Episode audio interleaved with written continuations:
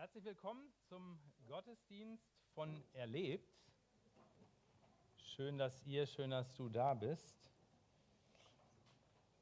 Es ist schon eine ganze Weile her, äh, dass wir ähm, hier von vorne was zu Corona-Regeln gesagt haben. Also, weil gefühlt hatte jeder das Intus und jeder hat sich dran gewöhnt und so. Deswegen haben wir hier lange nichts gesagt. Heute ist es aber mal wieder soweit. Heute darf ich was zu Corona-Regeln bzw. Maßnahmen sagen.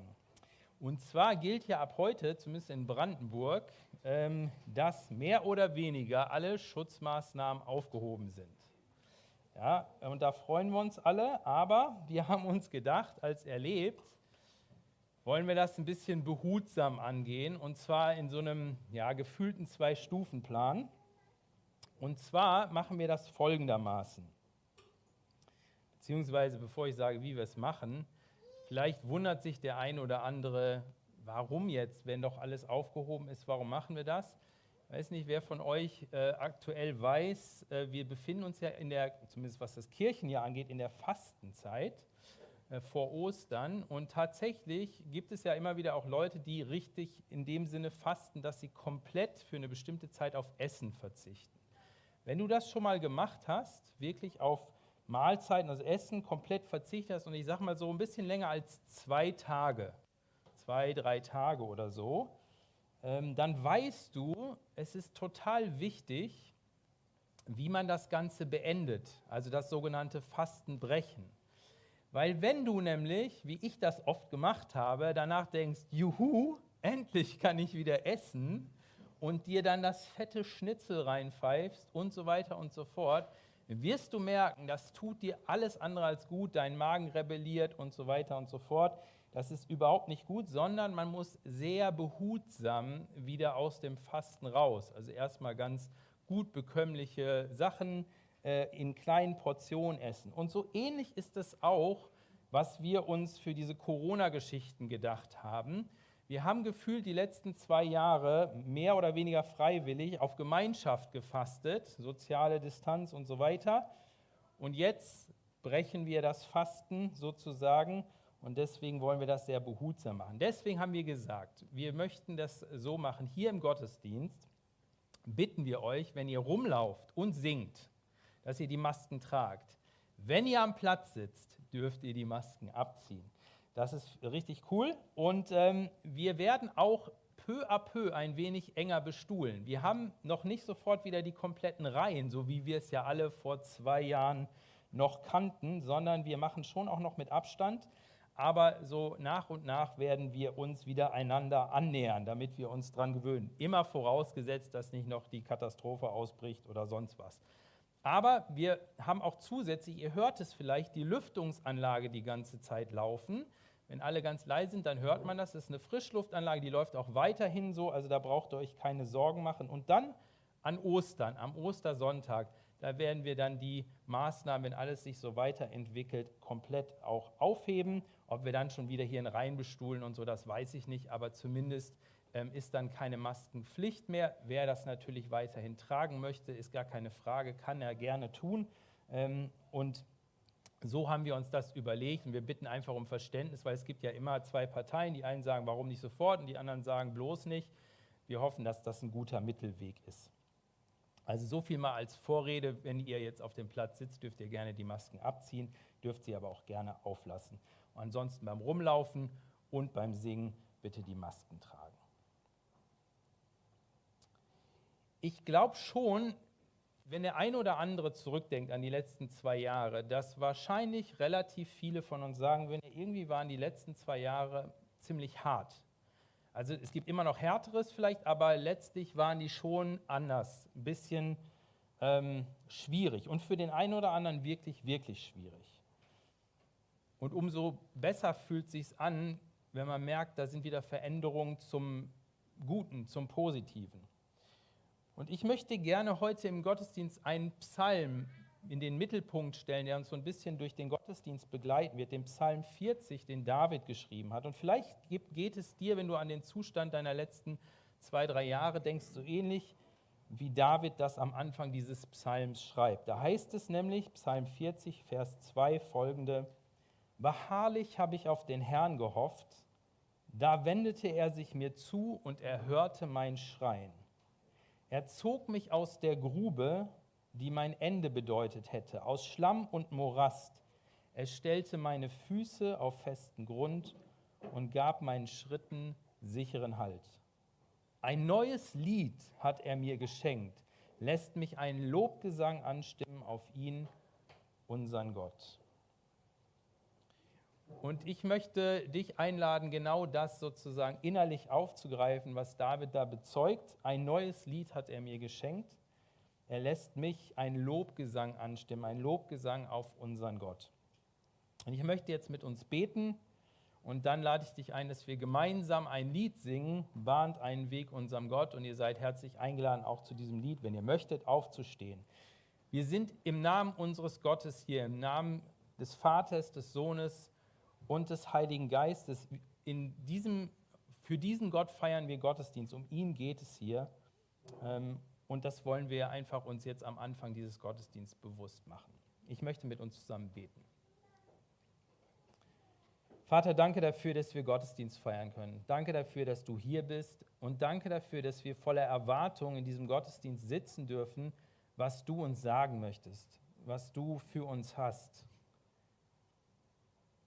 Und Vater, ich bitte dich, dass du unsere inneren Ohren ganz weit aufmachst, dass wir auf Empfang schalten für das, was du für uns hast, dass wir uns dir öffnen, ja, dass du in unser Herz redest, in unsere spezielle Situation hineinsprichst. Was für ein Privileg, dass wir hier sein dürfen, was für ein Privileg, dass wir dich kennen dürfen. Und dass du dich erkennbar und auch erlebbar gemacht hast. Und Jesus Christus, danke dafür, dass du uns erlöst hast, dass wir von unserer Sünde befreit sind durch dich. Und ich bitte dich, dass all das heute nochmal unterstrichen wird von dir. Amen. Lasst uns zusammen singen. Komme, o Herr, erhebe dich in deiner Macht. Dir sei Ehre und Ruhm und Majestät. Deine Herrlichkeit ist hier.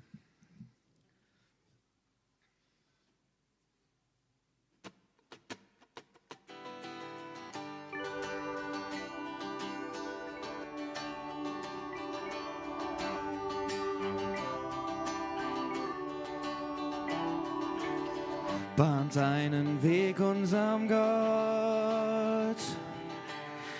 der uns erlöst aus der Not. Er ist der König der Könige, er hat am Kreuz gesiegt durch seinen Tod. Bahnt, bahnt einen Weg unserem Gott der uns erlöst aus der Not. Er ist der König der Könige, er hat am Kreuz gesiegt durch seinen Tod.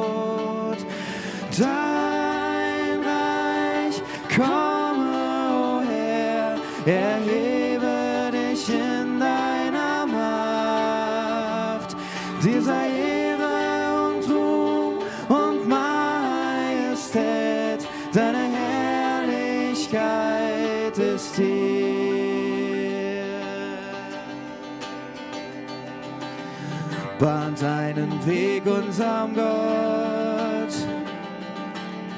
der uns erwählt als sein Volk,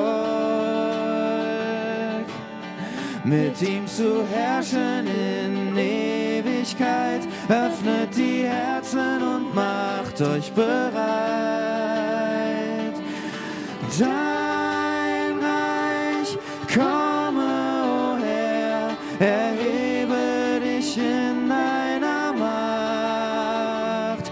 Dir sei Ehre und Ruhm und Majestät, deine Herrlichkeit ist hier. Dein Reich komme, o oh Herr, erhebe dich in deiner Macht. Dir Ehre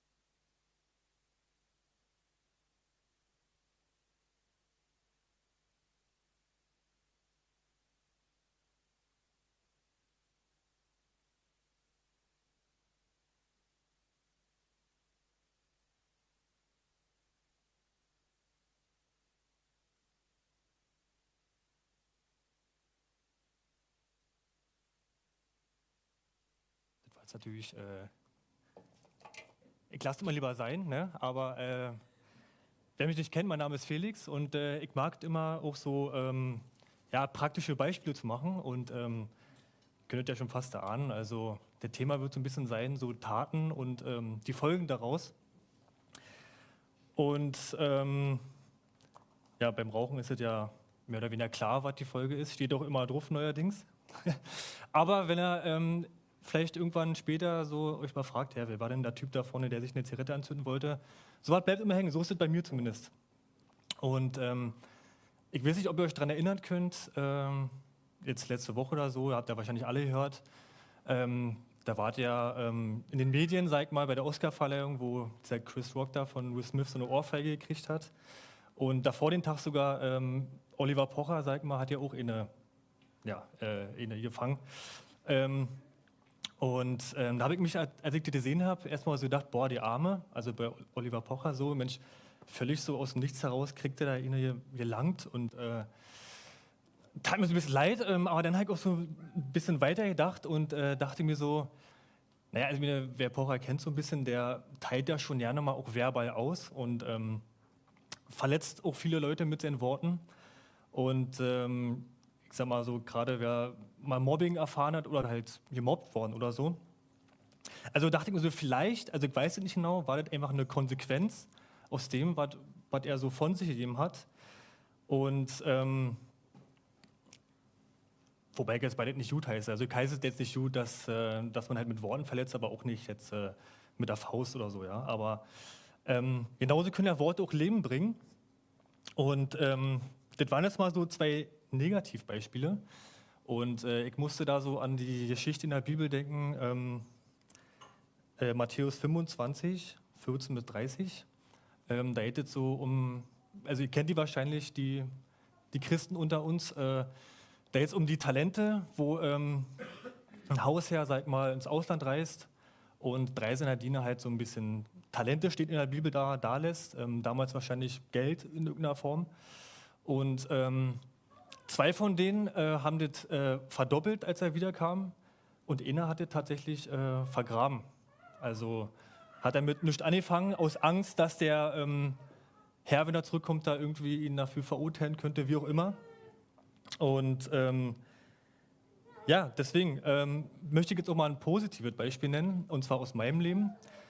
Und zwar habe ich ähm, mit ähm, einem Kumpel äh, vor zehn Jahren äh, angefangen, mal so Kurzfilme zu machen. Wir waren, also, das war ein Schulkamerad und wir haben immer so ein bisschen äh, rumgeblödelt und irgendwelche Witze gemacht. Da dachte boah, den musst du eigentlich mal mit der Kamera einfangen. Und haben dann so drei kleine Kurzfilme gemacht, so maximal sieben Minuten und waren auch richtig stolz auf uns und das hat richtig gut geklappt. Und ähm, ja, dann aber so ist das irgendwie so wieder verrannt, in nichts, in, in nichts verlaufen äh, haben uns dann ja, ein paar Mal so gesagt, ja, wir müssten mal wieder und haben uns mal so ein paar Gags notiert und so weiter. Ähm, aber da war dann wirklich zehn Jahre Ruhe. Und letztes Jahr hat, äh, hatte ich so eine intensive Gebetszeit und da hat mir das Gott mal so richtig aufs Herz gelegt und hat gesagt, du Felix, äh, das mit den Filmen, eigentlich, da habe ich ein Talent in dir reingelegt, äh, nutze doch einfach mal. Da dachte ich, okay, wenn mir das Gott sagt, dann kann ich es ja auch äh, machen. Und, aber ich bin erstmal auch voll gegen so eine Wand gerannt, weil ich so dann dachte, naja, ich weiß ja nicht, also äh, vielleicht wird es ja auch nicht oder dann den Leuten gefällt es nicht oder am Ende merke ich, ich kann es eigentlich ja nicht und äh, das geht völlig in die Hose und dann habe ich ja voll versagt. Und ähm, ja, aber das ist es auch, dann diese, diese Angst vor dem Versagen einfach. Was ist, wenn ich zwar Talent habe, aber wenn ich es mache, dann, dann geht das voll in die Hose. Und ähm, ähm, habe dann aber tatsächlich äh, mich überwunden, habe denen gesagt, pass auf Gott, wenn du das willst, ähm, zieh es einfach durch. Und wenn jetzt da wirklich ein Haufen Scheiße bei rauskommt, dann ist es so. Dann ist es einfach so, aber ich will wenigstens mal äh, anfangen, was zu tun. Und habe mir mit den Kumpel geschnappt ähm, und habe gesagt, komm, lass einfach anfangen. Und ähm, wir haben es auch gemacht. Jetzt haben wir wieder vier, fünf, sechs kleine Filmchen gemacht. Und, äh, und das macht richtig Spaß und ich merke auch richtig, wie, ja, wie das so also ein Talent ist und äh, wie ich da auch echt Spaß bei habe, wie ich das selten bei anderen Sachen bei mir erlebt habe. Und, ähm, aber das ist der Punkt so, man kann sich richtig viel vornehmen, ähm, letztendlich aber kommt nichts mehr raus, man macht halt nichts. Und ich glaube, gerade in unserer Gesellschaft oder auch gerade bei mir ist das äh, echt ein großes Problem, da so diese Hürde zu überwinden, ähm, ja, weil man Angst hat zu versagen.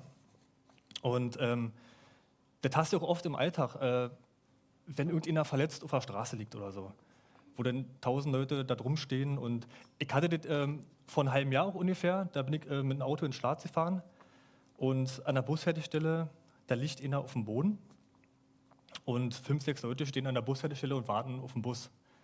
Ich dachte, hä, irgendwas passt da nicht. Die hat den Scheißdreck interessiert, dass der einer lag. Bin dann halt auf dem äh, auf den Parkplatz gefahren und bin da zu denen da hingegangen und habe dann ähm, ja, den angesprochen, er war aber nicht ansprechbar, habe dann Schmerzreiz gesetzt und so weiter, hat auch nicht funktioniert. Äh, dann stabile Seitenlage. Ähm, gut, ich wusste es mehr oder weniger, wie das geht, weil ich Krankenpfleger bin, aber ähm, dann hat halt eine Frau gesagt, sie hat jetzt mal den Krankenwagen geholt. Da dachte ich, ja, immerhin, ist ja schon mal gut. Äh, aber äh, das ist so dieser Klassiker, dass die Leute nicht wissen, was sie machen sollen die haben halt Angst vor dem Versagen.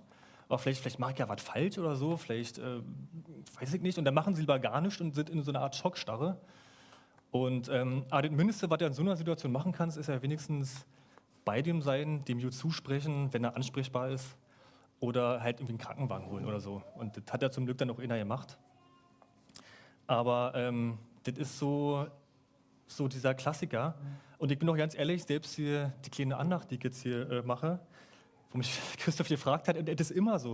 Wenn mich Christoph fragt, äh, hast du mal Lust, irgendwas vorne zu machen? Sag mal so, ja, klar. Äh, aber es ist dann ganz oft, dass ich dann kurz davor bin, immer Christoph abzusagen. Weil jetzt in dem Fall wollte ich tatsächlich, naja, vielleicht nutze ich mein Talent und mache so einen kleinen, kleinen Kurzfilm oder so zum Thema und ähm, spiele ihn hier einfach ab. Ähm, aber ähm, dann habe ich gemerkt, dass die Zeit ja auch viel zu kurz ist eigentlich und das, äh, ja, komm, Christopher, ich sag dir ab, äh, das äh, schaffe ich von der Zeit jetzt auch nicht. Und, aber dann habe ich auch mich selbst beobachtet und habe gemerkt, nee, das ist eigentlich bloß äh, eine Ausrede, dass ich hier, hier halt nichts machen muss.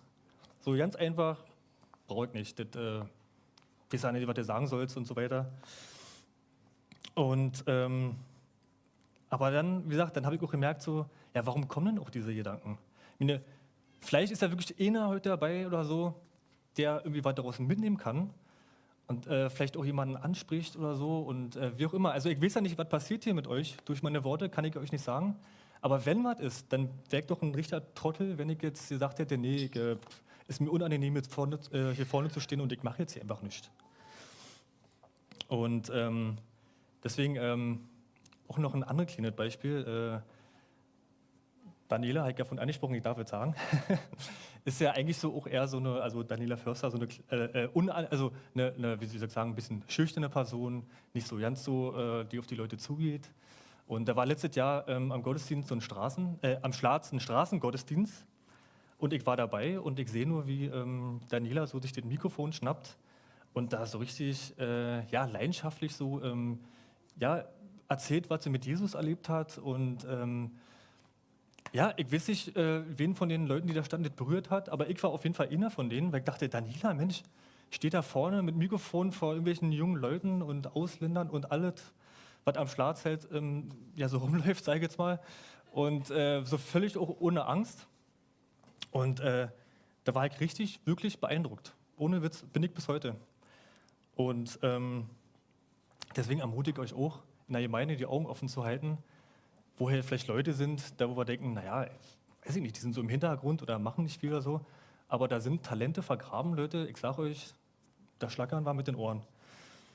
Und, ähm, und da, da komme ich zum nächsten Punkt.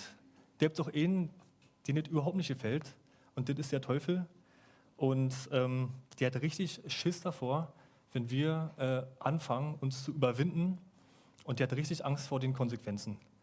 Deswegen kann ich mir vorstellen, dass er den ganzen Tag mit nichts anderem beschäftigt ist, als irgendwie äh, Zweifel zu sehen, Unmut, so du kannst es nicht und so, ach, was sagen denn die Leute? Oder du kannst nicht richtig sprechen, du hast so einen krassen Berliner Dialekt und so, dich versteht keiner.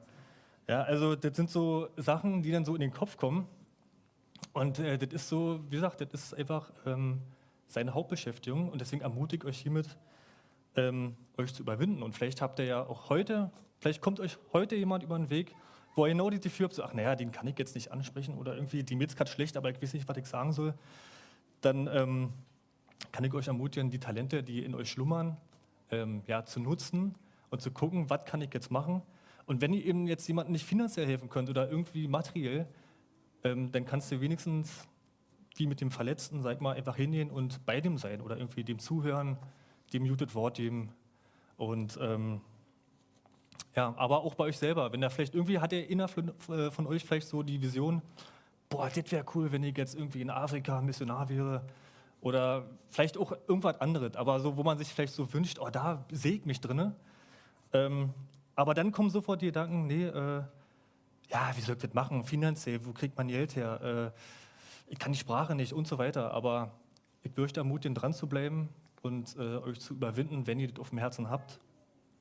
Und, ähm, und vielleicht äh, bringt man einen Menschen zum Glauben im Leben. Kann ja sein. Aber wir wissen nicht, ob derjenige vielleicht 100 zum Glauben bringt und der wiederum 1000. Und ähm, wir haben uns zum Beispiel als Kleingruppe auch vor, äh, für einen Obdachlosen zu beten. Und auch da merke ich wieder, unangenehm. Ich stelle mich da irgendwie hin oder so und bete für den, was so die Leute denken. Am Ende versteht er mich noch nicht mal. Aber äh, weiß ich, was Gott vorhat, aber wir haben es auf dem Herzen und wir ziehen es durch.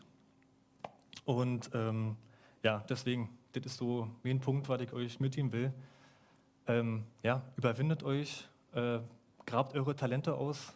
Ähm, und oft ist es unangenehm, aber genau, da steckt ganz viel Potenzial dahinter und die Folgen sind dann keine Backpfeife, sondern das werdet ihr ja sehen. Das, das wissen wir nicht, aber ähm, zum Beispiel, wie gesagt, mit den Filmen, das ist jetzt da ist jetzt was ich schaffen, was nicht da wäre, hätte ich mich nicht überwunden. So ist es ja mit allen Sachen im Leben. Und ich glaube, da jetzt so viel mehr in jedem Einzelnen von euch. Und das möchte ich euch einfach mitgeben. Amen. genau, und jetzt haben wir noch äh, das Zeugnis, ne? Gleich. Okay.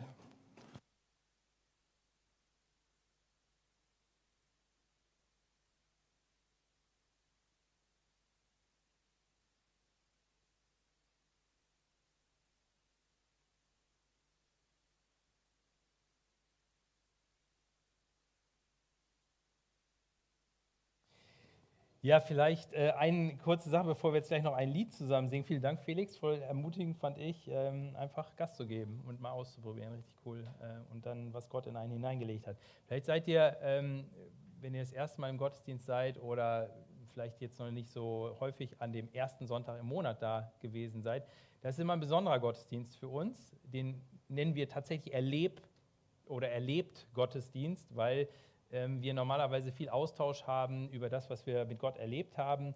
Heute ist es noch ein bisschen anders. Wir probieren viel aus. Leute können hier viel stärker vorne mit aktiv sein. Ähm, und ja, wir hören gleich, Felix hat schon angekündigt, auch ein äh, spezielles Lebenszeugnis. Aber vorher möchte ich euch einladen, dass wir noch zusammen ein Lied singen. Ich weiß, wer ich bin.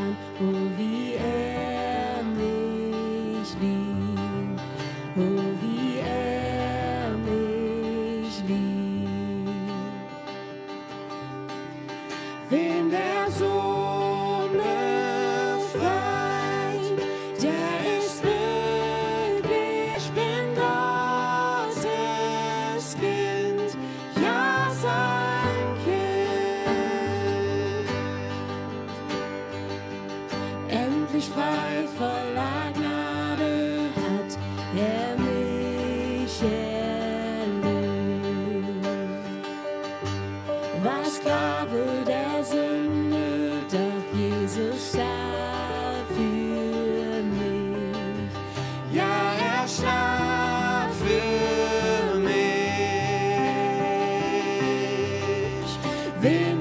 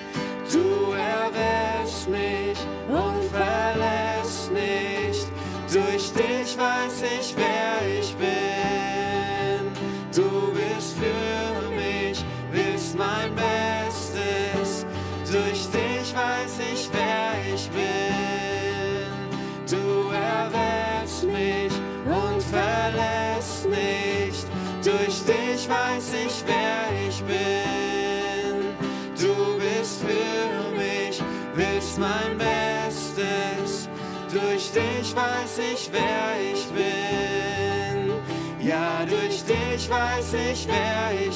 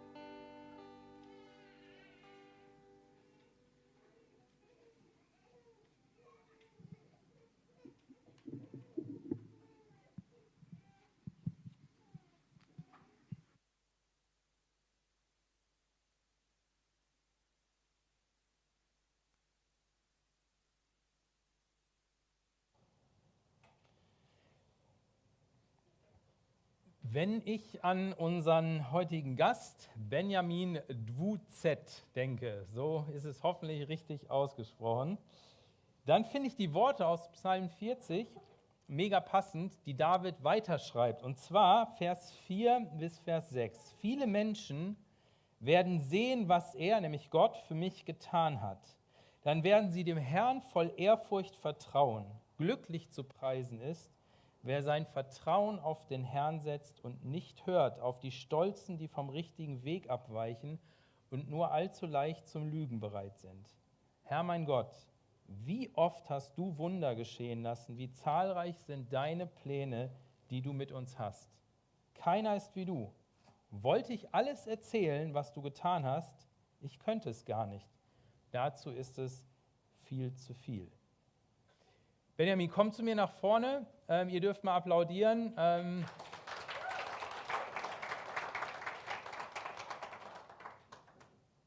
wahrscheinlich ist es so ähnlich, wie äh, David gesagt hat. Äh, wenn man das alles erzählen wollte, was Gott getan hat, wäre es wahrscheinlich ein bisschen viel. Wir versuchen es ein bisschen komprimiert hinzukriegen. Ähm, erstmal schön, dass du da bist mit deiner Frau zusammen, mit eurem jüngsten Nachwuchs. Anderen habt ihr woanders hinquartiert für heute, aber ihr seid zumindest als Kernfamilie bei uns. Also herzlich willkommen auch an deine ähm, Adresse. Sehr cool, dass, dass ihr da seid. Vor einigen Jahren, vermute ich mal, hättest du dir nicht träumen lassen, mal in einem Gottesdienst vorne zu stehen und davon zu erzählen, was Gott Großes in deinem Leben gemacht hat, oder? Das ist absolut richtig. Äh, Ich glaube, das hätten auch viele andere in meinem Umfeld nie erwartet, dass ich eines Tages mal wieder ja, bei Gott ankomme, hier stehen darf und wirklich ihm alle Ehre geben darf. Und das ist auch mein erklärtes Ziel, auch hier heute für den Moment wirklich Gott alle Ehre zu geben, denn er ist der einzige wahre Weg zum Leben. Ja. Cool. Ja, steiler Start würde ich sagen. Viel mehr muss man eigentlich nicht sagen, aber wir gehen noch ein bisschen ins Detail, bevor wir das machen. Sag doch mal so ein paar Takte zu dir. Also, wenn du willst, wie alt? Was machst du so normalerweise im Alltag? Hast du Hobbys? Wenn ja, welche? So ein paar Sachen. Genau, also äh, ich bin jetzt zarte 36 Jahre alt. Mit meinem Alter habe ich Gott sei Dank noch nie Probleme gehabt, werde ich auch nicht. Ähm, also 36 Jahre alt, arbeite im Sozialwesen mit geistig behinderten Menschen und psychisch kranken Personen, quasi in der Eingliederungshilfe versuche, die wieder in die Gesellschaft mit ja, einzugliedern. Ähm, ja, meine Hauptinteressen liegen natürlich bei meiner Familie. Ich bin jetzt seit anderthalb Jahren verheiratet. Ich glaube, das hat auch keiner in meinem Leben erwartet, dass ich mal heirate, geschweige denn Kinder bekomme. Ähm, aber ja, ist einfach das größte Glück auf Erden, was man haben kann, was ein Gott schenken kann. Und mein Hobby ist hauptsächlich jetzt meine Familie. Also äh, wir haben zwar auch Hobbys, aber die stehen natürlich jetzt ein bisschen nachgründig, aber ansonsten Ja, wenn man frisch Aber Vater viel Spaß. geworden ist, dann stimmt, dann hat man meistens nicht so viel Zeit für Hobbys. Ist zumindest gut, wenn man dann sich in die Familie investiert. Also du machst das genau richtig. Super.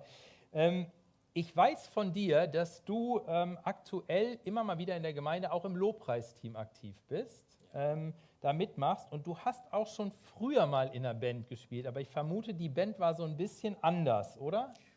Äh, Die Band war ganz anders. Die Band ging eher Richtung äh, ja, der Verherrlichung des Satans. Also da habe ich wirklich drei Jahre intensiv äh, dran gearbeitet, musikalisch. Ähm, nicht dem Herrn zu dienen, sondern wirklich seinem Widersacher. Mit einem Freund zusammen, elektronische Musik, so Richtung Gothic-Szene. Ähm, mit Texten, die dann wirklich absolut menschenverachtend waren und ich glaube, wenn man die heute hören würde, also wenn ich sie heute höre und manchmal noch äh, mir so eine Erinnerung rufe, kriege ich selber einen Schreck, wie krass man als Mensch verändert werden kann durch den Teufel. Ja. Das ist das Stichwort im Grunde genommen. Wie, wie kam es denn dazu? Erzähl doch mal ein bisschen, wie, dass du da sozusagen so Musik gemacht hast oder überhaupt sowas äh, Ja. weitergegeben hast. Also ein kurzer Abriss ist so, ich bin in einer christlichen Familie groß geworden, also meine Eltern sind evangelisch, wir gehen jeden Sonntag in die Kirche und das ging auch viele Jahre ganz gut.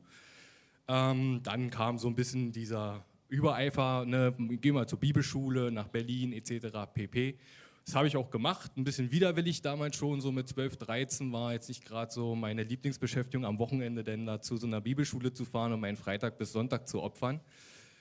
Und dann war es so, dass ich in der Zeit eigentlich von Christen so enttäuscht wurde durch eine Erfahrung, dass ich für mich entschieden habe, vor Ort noch an demselbigen Tag, als es vorgefallen ist, das war so, ich war der Jüngste, es war eine Bibelschule mit äh, 60 Teilnehmern von 13 bis 25 Jahren und ich war der Jüngste in dieser Runde. Und es ging immer darum, man muss halt Hausaufgaben machen und dann wurde vor dieser versammelten Mannschaft ich aufgerufen, mich hinzustellen, wobei ich am Tag der Ankunft erklärt habe, dass ich es zeitlich nicht geschafft habe. Faktor Zeit ist immer so ein Punkt. ähm, ne? Und ja, und dann wurde ich da quasi vor 50 Leuten zur Sau gemacht. Und da habe ich mir gedacht, also wenn das Christen sind und so Jesus ist, na dann möchte ich auf keinen Fall so sein wie diese Menschen, die hier sitzen, heuchlerisch, verlogen, ähm, falsch. Und ab dem Zeitpunkt, also so mit 13, ging es dann eigentlich schon steil bergab, ja. Du hast gesagt, äh, so Gothic-Szene, ich sage jetzt mal aus meiner äh, Laienperspektive, dunkle Szene und so, wie, wie bist du da reingekommen? Also wie ging das dann weiter? Ja, also äh, den Hang zum Übernatürlichen, Mystischen hatte ich immer schon so ein bisschen. Also durch die Kindheit natürlich Gott, Teufel war einem bekannt. Dann hatte man natürlich auch so, sag ich mal, beide Facetten irgendwo ja ge- kennengelernt. Und dann so mit 14 war ich mehr noch so punkig so ein bisschen unterwegs, habe durch Berlin, auch durch, äh, äh, na, Tagungen nicht, sondern Freizeiten, auch Berliner Punks kennengelernt und bin so ein bisschen in diesen Punk-Szene so reingerutscht und fand es sehr spannend, habe aber schnell für mich gemerkt, dass es nicht so das meins ist und habe dann einen guten Bekannten und jetzt meinen besten Freund bis heute kennengelernt, der war schon in der Grufti-Szene und der hat mich quasi dann unter seine Fittiche genommen, als ich so 14, 15 war und hat mich da eingeführt, was so Musik bedeutet, was so die Hintergründe der Szene sind. Und das fand ich sehr, sehr spannend. Da hatte der Teufel gewusst, das ist genau sein Einfallstor in meinem Leben und dann hat er auch wirklich gewirkt oder ich habe ihn wirken lassen. Willst du uns mal so ein paar, ich sag mal, angemessene Details sagen oder so? Also was, was, was war das so? Wie sah das so aus, dein Leben dann? Wie hat sich das Also entwickelt? für mich war völlig klar mit 15, 16, Liebe ist für mich unerträglich, will ich nicht. Ich wollte nur hassen. Also wirklich hassen aus tiefstem Herzen. Und mein Gebet, also mit 16 habe ich mir dann mein Kreuz andersrum gekauft, als richtige Protestaktion noch für meine Eltern. Also bis zu dem Zeitpunkt habe ich auch noch zu Hause ja gelebt. Und ähm, ja, habe dann wirklich mit 16 zum Teufel gesagt, hier bin ich, du kannst mich haben, verfüge über mich. Habe klar zu Gott auch gesprochen, habe gesagt, Gott, mit dir werde ich nichts mehr zu tun aber, haben ab heute und ich gehöre ganz dem Teufel. Und wenn man dem Teufel den kleinen Finger reicht, ist er ja sofort dabei. Also es ist erstaunlich, wie viele Dinge, wo man aus menschlicher Sicht sieht oder vielleicht aus weltlicher Sicht, das wünsche ich mir, das kriegst du. Also ich hatte Musikszene, den großen Wunsch, da schnell erfolgreich zu werden oder auch in dieser Szene einen schnellen Anknüpfe, also anknüpfen können, zu können bei anderen Menschen. Ich habe halt immer dem Teufel gesagt, also den und den Wunsch habe ich, seht zu, dass das schnellstmöglich passiert.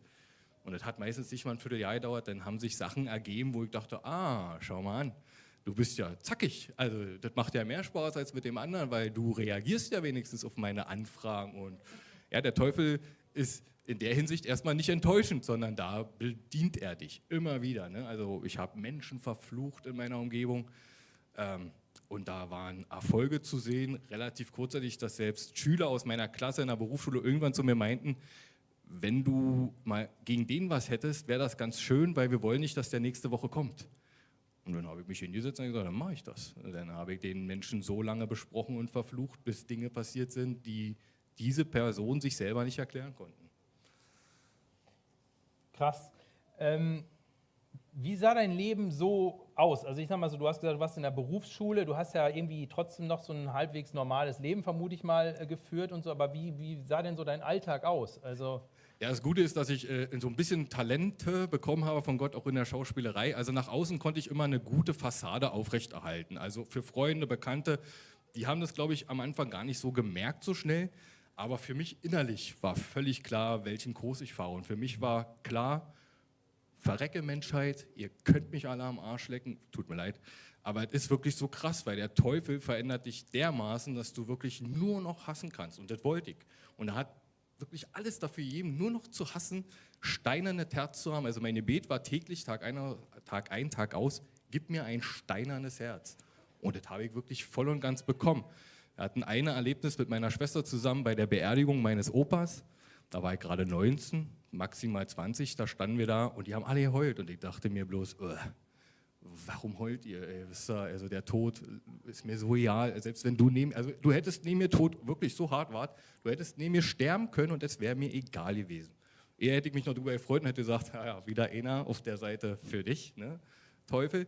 Aber jedenfalls war das so eine Szene und da war ich einfach so anders, dass meine Schwester plötzlich während dieses Kaffeetrinkens auf mich zukam, vor mir stand und meinte, du kannst gar nicht mehr mein Bruder sein, weil mein Bruder kann weder so gucken, noch ist der so.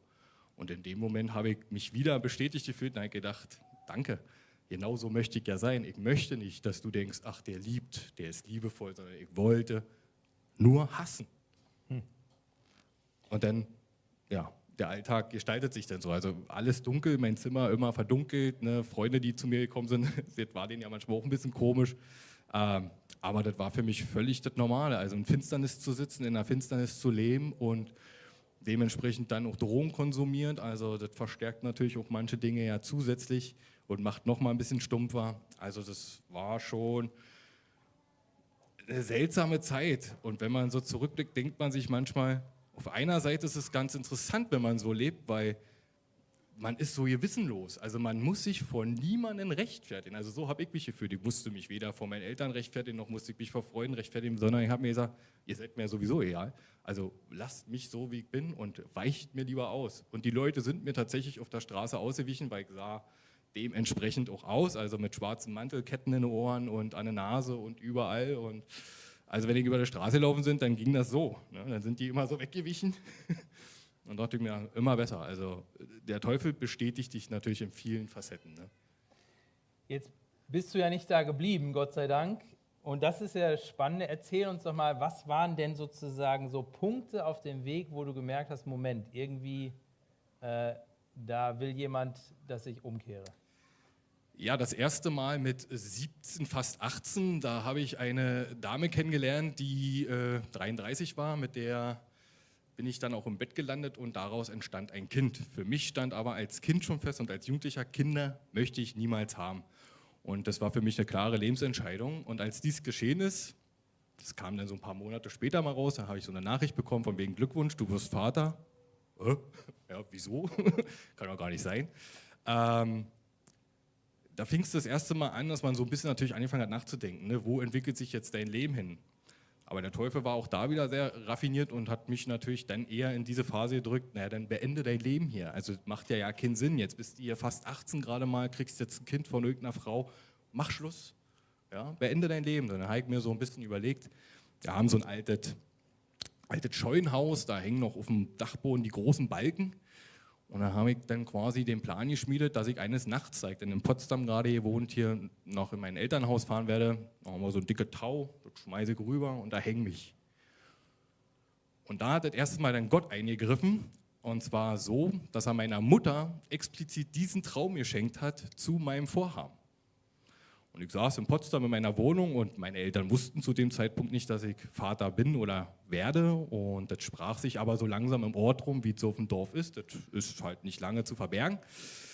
Und da rief die mich quasi eines Abends an und wollte erst mal wissen, ob ich Vater werde.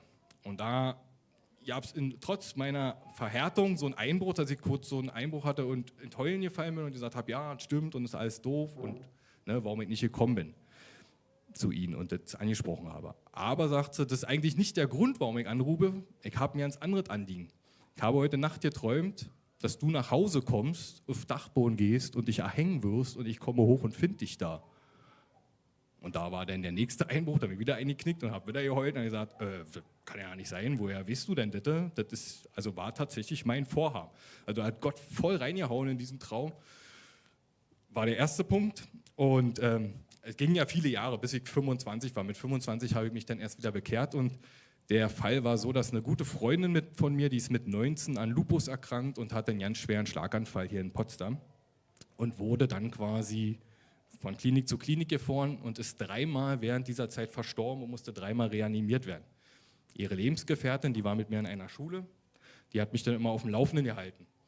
Und zu meiner Mutter gesagt, so, zeigt mal her, was euer Gott kann. Ja, ich war ja immer provokativ so. Wollen wir mal gucken, was Gott kann sein. Betet mal für dieses Mädchen.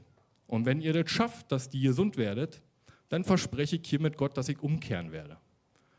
Wie gesagt, getan. Also dazu muss man sagen, dass wir in unserer Gemeinde eine große Beterschaft haben und die über die ganzen zwölf Jahre für mich auch gebetet haben, in dieser Zeit, wo ich nicht vor Ort war und so unsere Gemeinde verflucht habe. Also wirklich ganz böse. Ich bin durch den Ort gelaufen und habe die Kirche verflucht und alle, die da drinnen sitzen.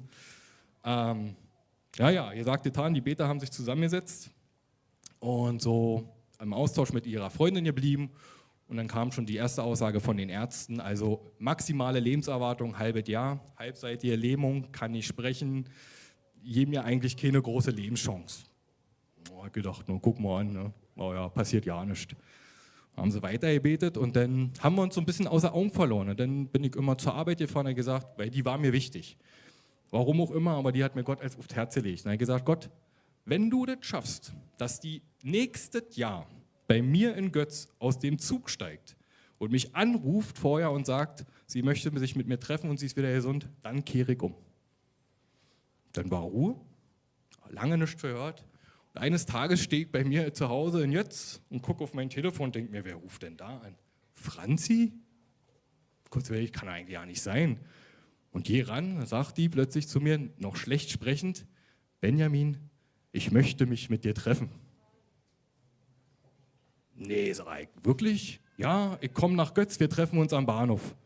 Okay. Und dann steigt die wirklich in Götz auf dem Bahnhof aus, läuft auf mich zu, reicht mir und sagt, guten Tag, da bin ich. Da hab ich gedacht, das geht doch ja nicht. Die kann doch ja nicht gesund sein. Die muss doch, eigentlich muss ja tot sein. Die haben ja gesagt, die stirbt. War mir natürlich recht unangenehm, weil jetzt stand ich ja in dieser Situation, was mache ich denn jetzt? Äh, ich habe ja Gott versprochen, sollte das geschehen, kehre ich um. Nee, sage ich, ich kehre nicht um. Mag ich nicht, äh, will ich nicht. Ich will mein Leben weiter so leben, gewissenlos, ich kann tun und machen, was ich will, ich muss mich nirgendwo für ihn entschuldigen. Bleibt so. Naja, blieb ja nicht so. ähm, dann verging halt wieder eine Weile Zeit und dann habe in Falkensee gearbeitet, habe da meine neue Ausbildung angefangen äh, zum Heilerziehungspfleger und dann kam der Tag, der war so eindrücklich, dass ich äh, immer, puh, äh, da hat Gott gesprochen in meinem Auto. Aber wenn Gott spricht, und er hat zu mir gesagt im Auto, du hast mir was versprochen. Und ich saß in diesem Auto und habe mir umgedreht und dachte mir, hä, bist du bescheuert, wirst du jetzt bekloppt? Ha, nee, fahr weiter. Ist nicht so schlimm. Nächsten Tag wieder, Ding, fünf Tage, fünf Tage am Stück. Du hast mir was versprochen. Hm. Sag ich, ja, okay. So, und dann habe ich wieder einen Deal gemacht mit Gott. Also, man steht ja in der Bibel, ne, versucht euren Herrn, euren Gott nicht. Ich wollte ihn auch nicht versuchen, aber gesagt, denn Herr, also irgendwie ist das sehr gruselig und komisch. Ähm, machen wir noch einen Deal. In unserer Gemeinde gibt es ja Jugendgottesdienste. Das haben die seit Jahren gemacht vom CVM. Er hat gesagt, wenn ich an dem besagten Jugendgottesdienst komme und hinter der Eingangstür steht mein Jugendpfarrer und reicht mir wieder die Hand und sagt, auf dich habe ich gewartet, schön, dass du da bist. Dann glaube ich doch tatsächlich, ich sollte auf deinem Ruf hören. Dann habe ich mich in voller Montur angezogen, meinen Mantel an, mich dunkel gemacht, so dunkel wie es nur ging und lob auf diese Kirchentour schon zu und dachte mir, will ich hier eigentlich drin, willst du das wirklich? Na gut, musste ja. Ich mache diese Tür auf und da steht genau hinter der Tür mein Jugendfahrer, reicht mir die Hand und sagt, auf dich habe ich gewartet, schön, dass du da bist. Puh, dachte ich. Dann musst du heute Nägel mit Köpfen machen. Und dann habe ich alles abgelegt an dem Abend äh, und habe gesagt, Jesus, ich kehre um. Was, welche, welche, welche Signale willst du denn noch senden? Also wenn ich es jetzt nicht merke, dann ist es zu spät. Also drehe ich jetzt um und gebe mein Leben in deine Hand.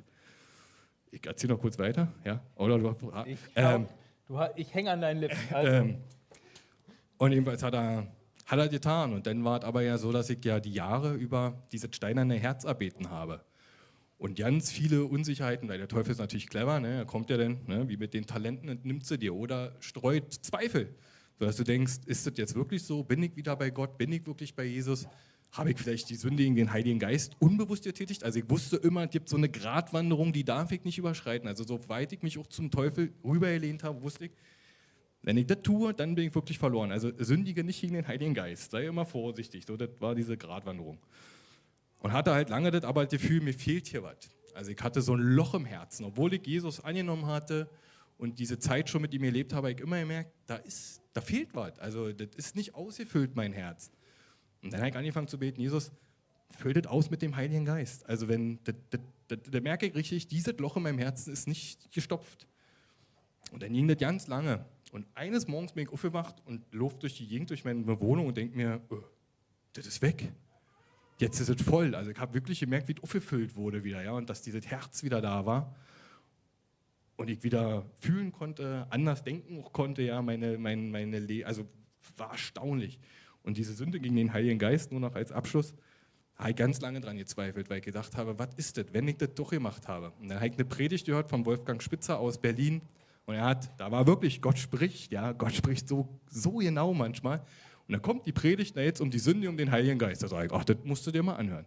Und da war ein Mann in seine Gemeinde gekommen und er sagte, Wolfgang, ich glaube, ich habe gegen den Heiligen Geist gesündigt. Sagt er, wie kommst du denn darauf? Naja, er hat so das Gefühl und irgendwie ist so sein Glaubensleben so, sagt soll ich dich beruhigen.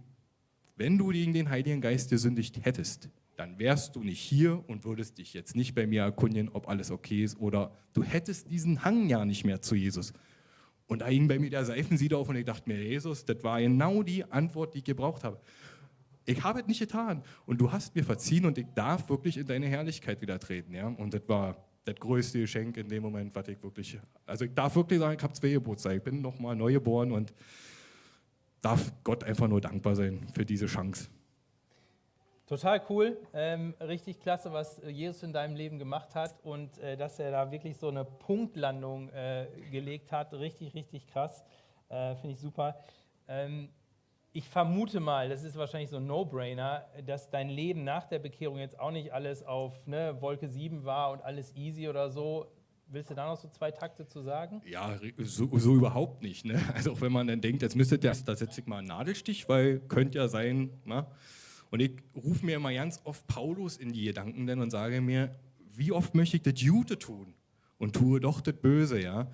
Was mir dann wiederum halt geht, weil ich mir dann denke, Mensch, wenn selbst Paulus, ja, der da wirklich so Feuer und Flamme war, immer wieder so eine Einschnitte hatte und selbst gemerkt hat, Mann, ey, eigentlich falle ich hier wieder auf die Nase und wie kann, ne?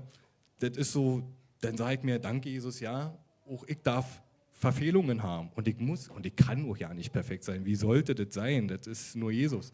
Aber in dieser Unperfektheit darf ich immer wieder kommen und alles abgeben. Aber es äh, gibt auch noch genug Baustellen in meinem Leben und ich bin froh, aber mit meiner lieben Ehefrau, dass wir da tatkräftig miteinander dran arbeiten können, um uns gegenseitig in den Himmel zu helfen, weil das ist das größte Ziel und das größte Geschenk. Sehr cool. Wenn du jungen Leuten, die vielleicht ähnlich alt wie du damals mit so einer Faszination für Übernatürliches, vielleicht auch so für das Dunkle, so einen Tipp, einen Rat mitgeben würdest, was wäre das, was du denen noch so sagen würdest? Habe ich lange drüber nachgedacht und das ist echt schwierig, weil wenn ich mich selbst reflektiert habe da zu der Zeit, wer diesen Hang zu diesem Mystischen hat, der wird da auch ganz schwer nicht rinrutschen, weil die Faszination einfach so unfassbar groß ist. Aber ich, das, dieser schöne Satz, den wir ja schon mal ein paar Mal gesagt haben, was ich immer nur sagen kann, wenn du dich auf den Teufel wirklich einlässt, Sei dir bewusst, niemals verändert sich der Teufel.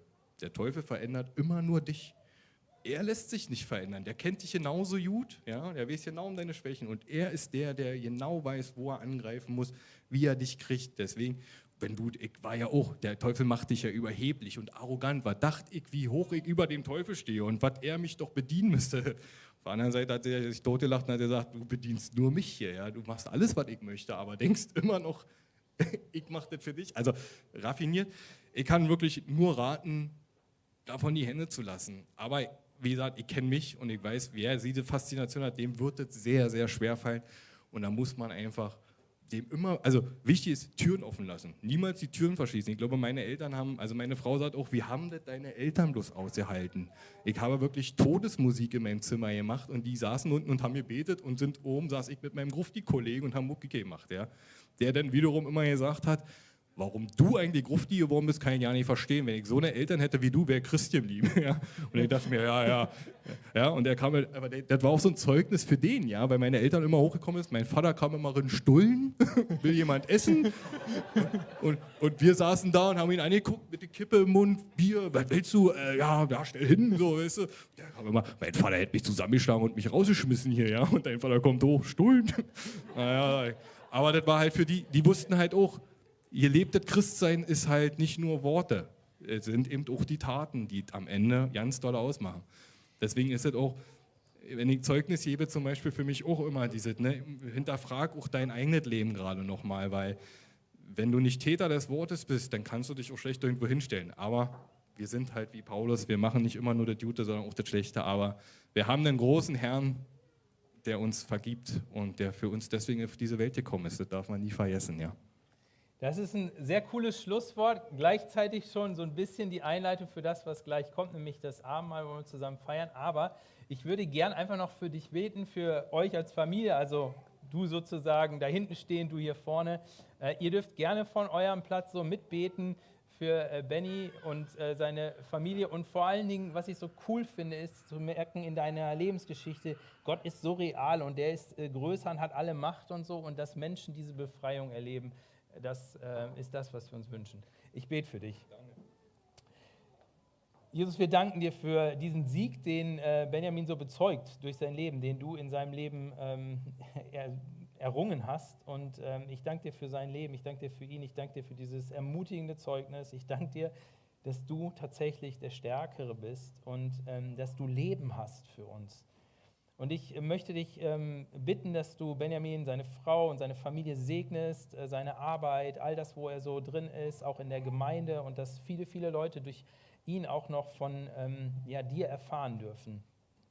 Ähm, sehr cool, dass er uns heute Morgen so mit in seine Lebensgeschichte genommen hat. Vielen Dank, dass du in seinem Leben so aktiv gewesen bist und bist. Amen. Amen. Vielen Dank dir.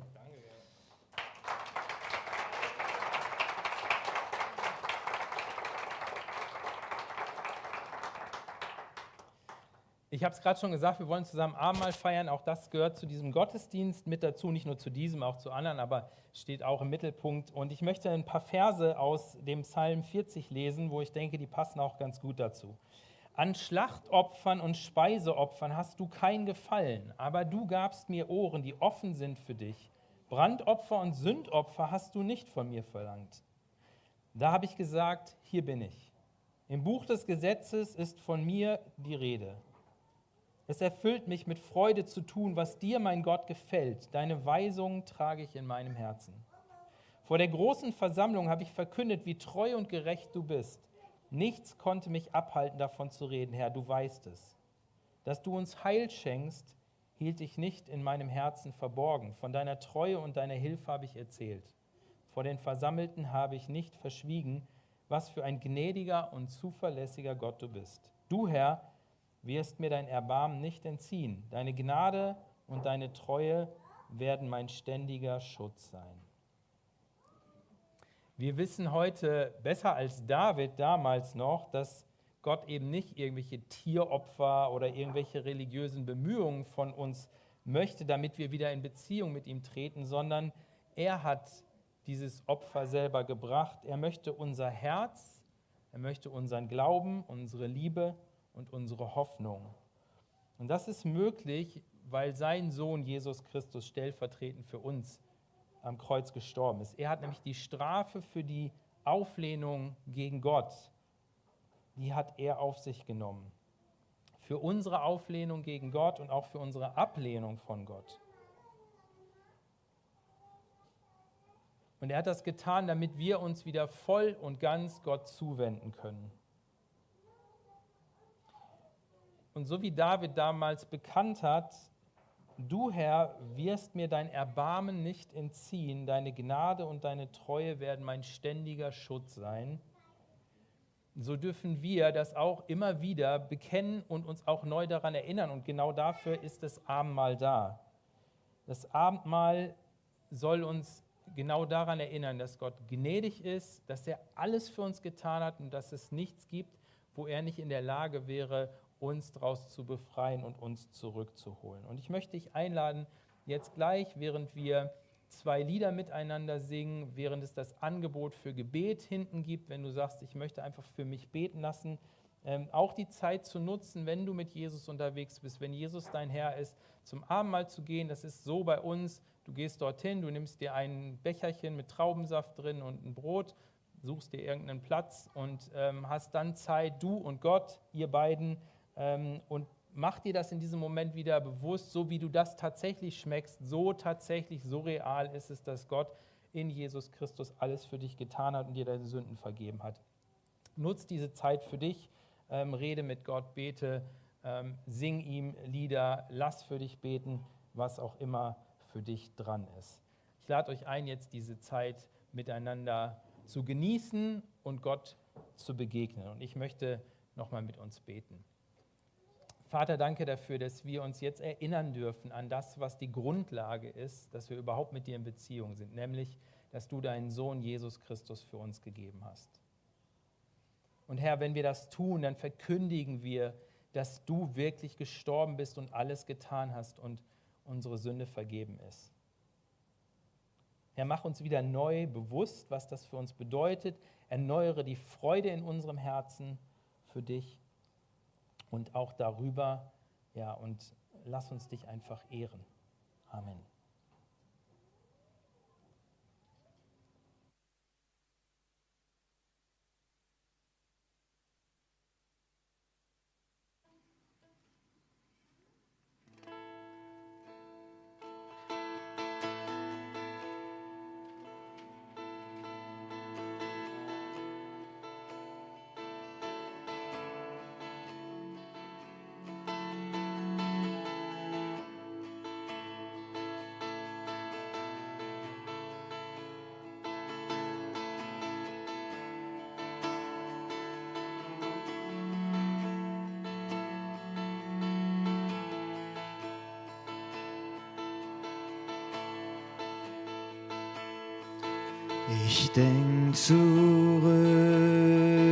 An Golgatha, wo Jesus Blut und Leben gab. Seh seine Wunden durch die Hand, mein Retter dort am Kreuzesstamm.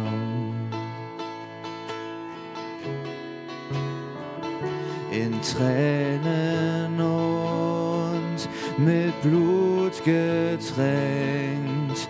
In Josefs Grab wurde er gelegt, die Tür versperrt mit schwerem Stein. Messias ist nur er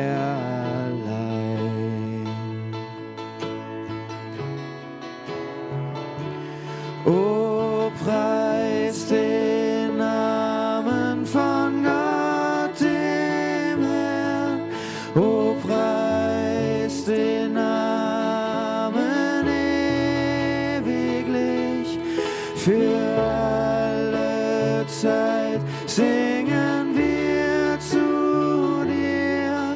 O Herr, o Herr, mein Gott.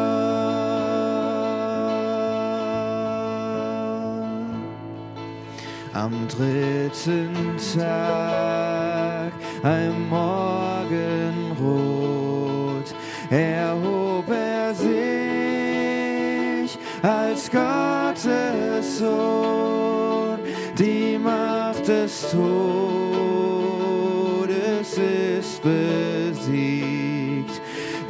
der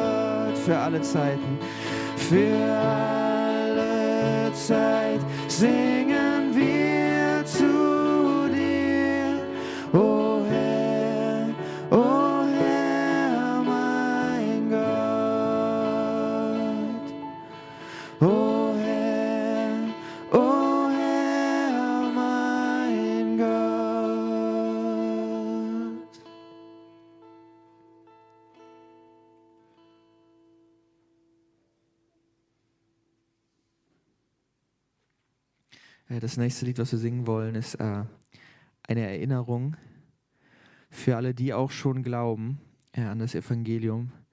Ähm, genauso wie es im Abendmahl gefeiert wird, eben, dass wir uns erinnern daran, dass äh, Gottes Arme für uns offen stehen. Ähm, und es ist eine Einladung an jeden, der noch nicht glaubt.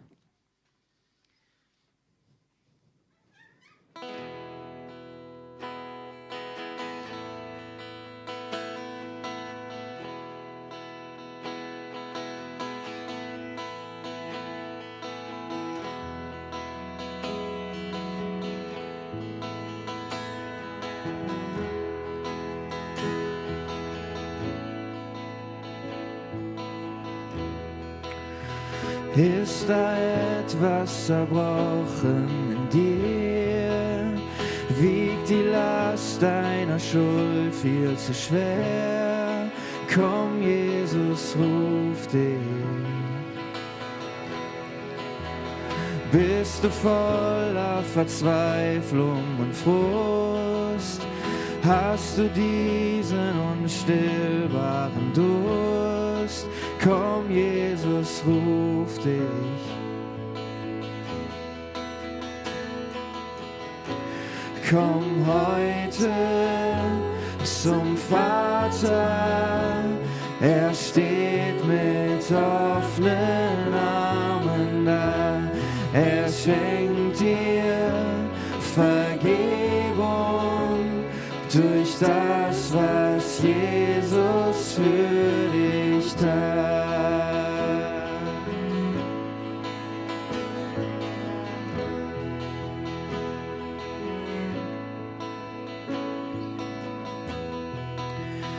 Lass Bedauern und Fehler zurück.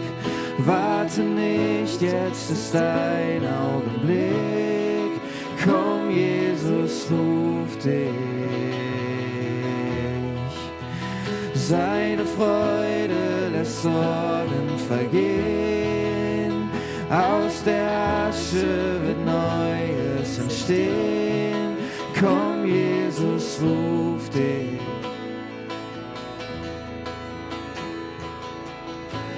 Komm heute zum Vater, er steht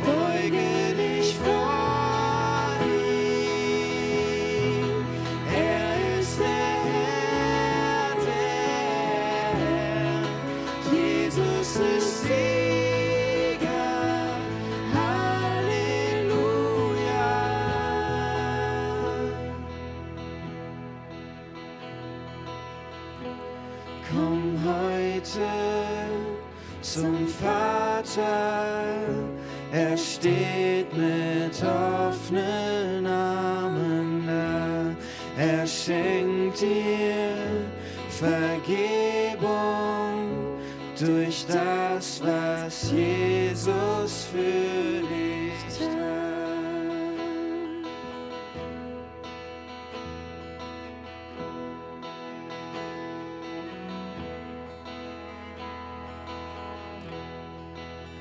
Folg ihm nach, denn dein Lohn wartet schon.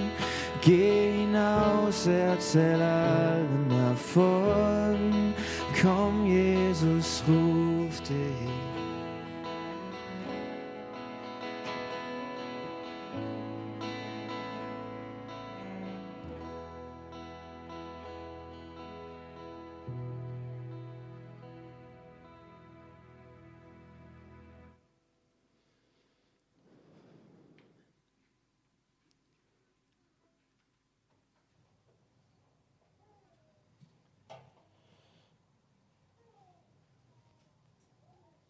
vermute mal, dass ähm,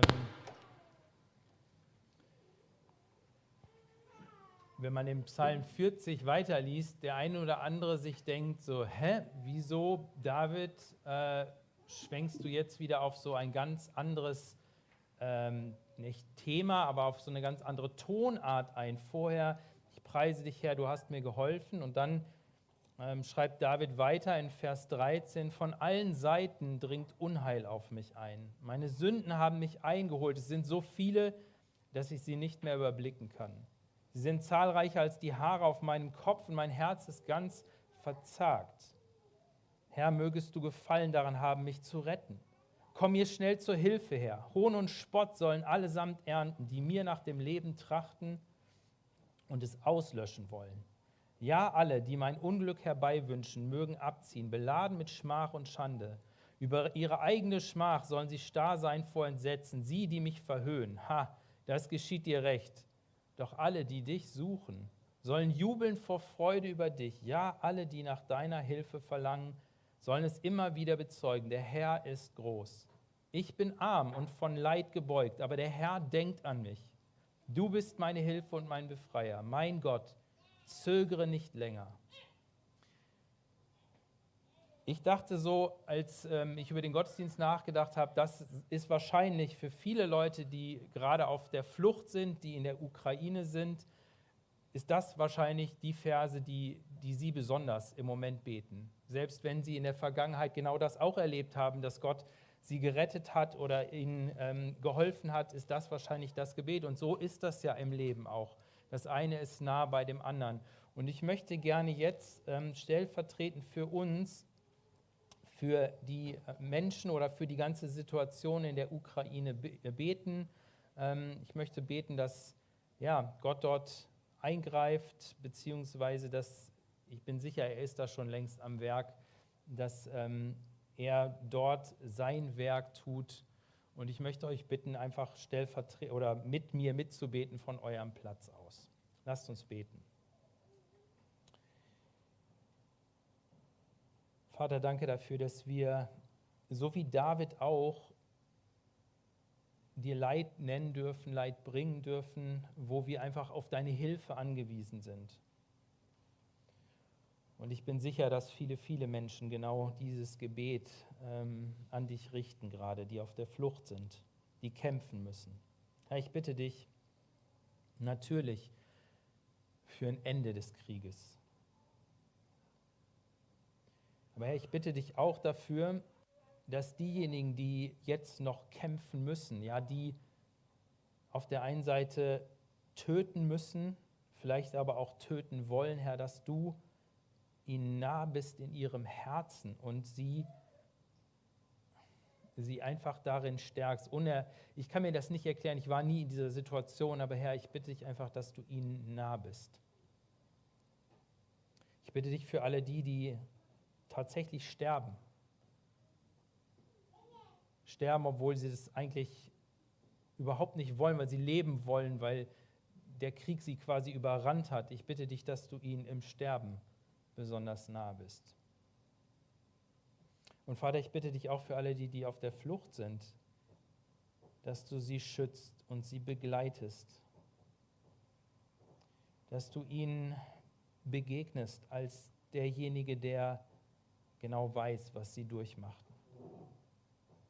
Aber ich bitte dich auch, dass du dich ihnen als wirklicher Schutz zeigst und ihre Situation lenkst. Herr, wir bitten dich um Einlenken der Mächtigen und Entscheider. Ich, wir bitten dich, dass, dass du diesem Krieg ein Ende bereitest und nicht nur diesem Krieg, sondern du weißt viel besser als wir, dass auf dieser Welt an so vielen Punkten, die wir medial vielleicht nicht so auf dem Schirm haben, Krieg herrscht, Hunger herrscht. Herr, sei du uns Menschen gnädig. Und Vater, ich bitte dich auch für uns, dass wir unsere Herzen anrühren lassen, dass wir dem Ganzen nicht kalt gegenüberstehen, nicht einfach nur um unseren Wohlstand besorgt sind, sondern dass wir tatsächlich gerade mit unseren Geschwistern mitleiden, dass wir bereit sind, unsere Häuser zu öffnen, wo das möglich ist, dass wir bereit sind zu geben, dass wir bereit sind anzupacken, dass wir bereit sind, ähm, Schutz zu bieten. Herr, vielen Dank für so viel Gutes, was auch hier läuft in, in unserem Land. Dass wir nicht zurückfallen, sondern dass wir unseren Geschwistern und auch denjenigen, die dich noch gar nicht kennen, äh, aber Not leiden, dass wir ihnen beistehen.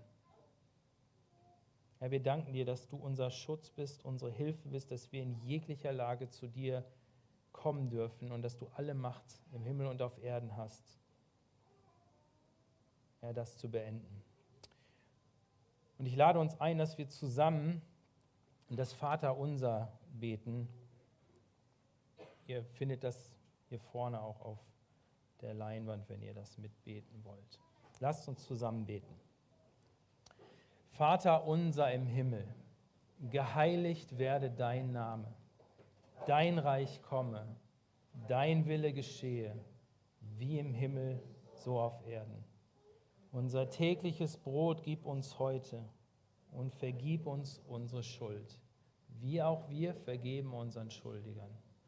Und führe uns nicht in Versuchung, sondern erlöse uns von dem Bösen. Denn dein ist das Reich und die Kraft und die Herrlichkeit in Ewigkeit.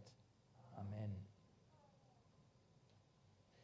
Wir wollen zusammen ein Lied singen, alter Klassiker, aber vom Inhalt her bekennt es genau das, was auch in dieser Situation in der Welt gilt. Jesus ist der höchste Name, den es gibt.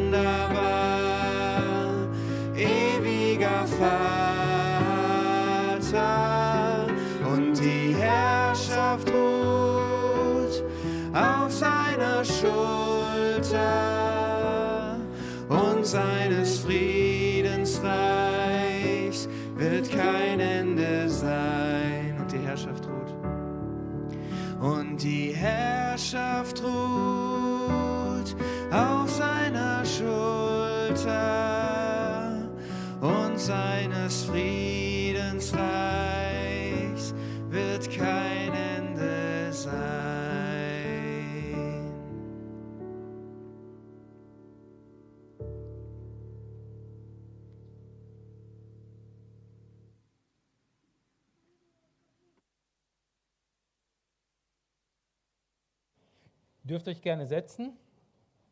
Wir sind am Ende dieses Gottesdienstes angelangt. Wie immer, ein paar Ansagen habe ich noch. Ähm, vielleicht vorweg, auch wenn das ähm, ja eigentlich äh, ein bisschen äh, so einen Bruch darstellt, aber ihr kennt das schon. Wir haben unsere Kontaktmöglichkeiten. Ihr habt so einen Flyer hoffentlich auf den Stühlen gefunden. Wenn ihr neu seid bei Erlebt, wenn ihr mit uns in Kontakt bleiben wollt, dann könnt ihr den ausfüllen. Falls ihr ihn nicht habt, den gibt es auch dort hinten. Trennt diesen Abrissbogen einfach raus, tut ihn in die grüne Box dort hinten rein und dann kontaktieren wir euch.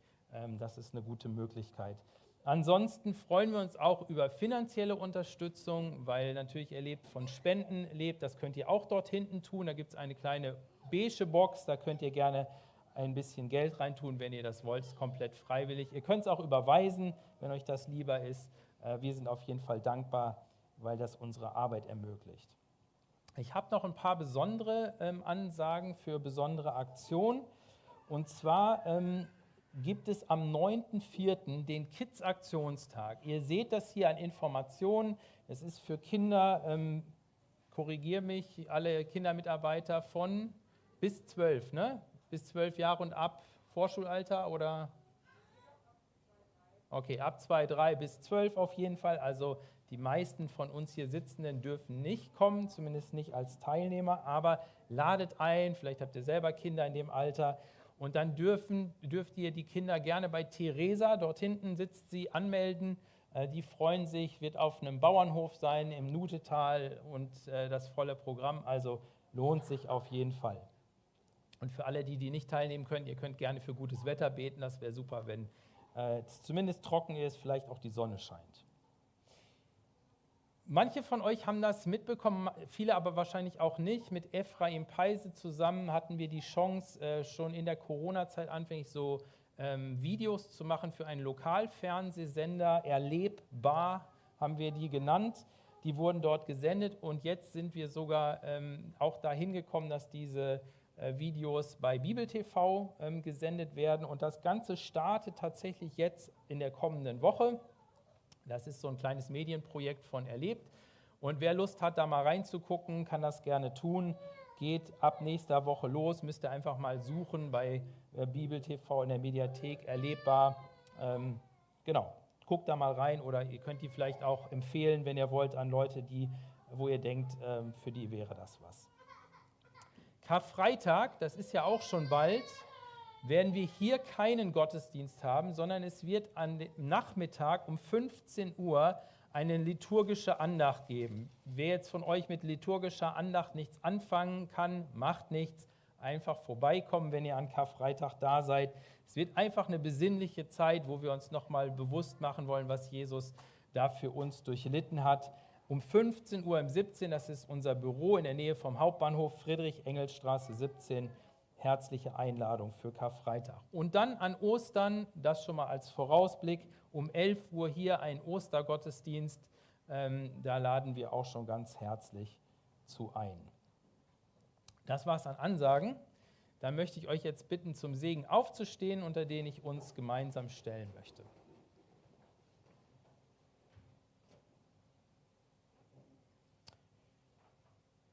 Vater, danke für all das, was in diesem Gottesdienst enthalten war, wo du uns angesprochen hast, wo was in Bewegung gekommen ist in uns.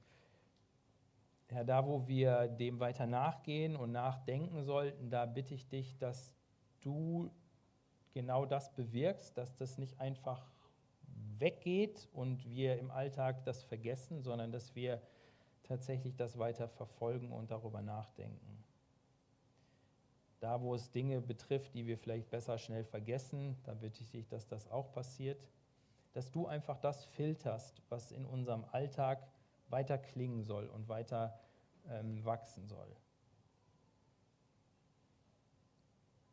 Ja, und wir sind darauf angewiesen, dass du uns segnest. Segnest, damit wir von dir weitersagen können, damit wir im Glauben wachsen, damit wir einfach in deiner Spur unterwegs sind. Und so möchte ich euch im Namen des Vaters, des Sohnes Jesus Christus und des Heiligen Geistes segnen, dass du mit Gott in der kommenden Woche unterwegs bist. Amen. Ich wünsche euch einen schönen Sonntag. Wir sehen uns nächsten Sonntag wieder hier, wenn ihr mögt, und beim Livestream genau das Gleiche. Schön, dass ihr da gewesen seid.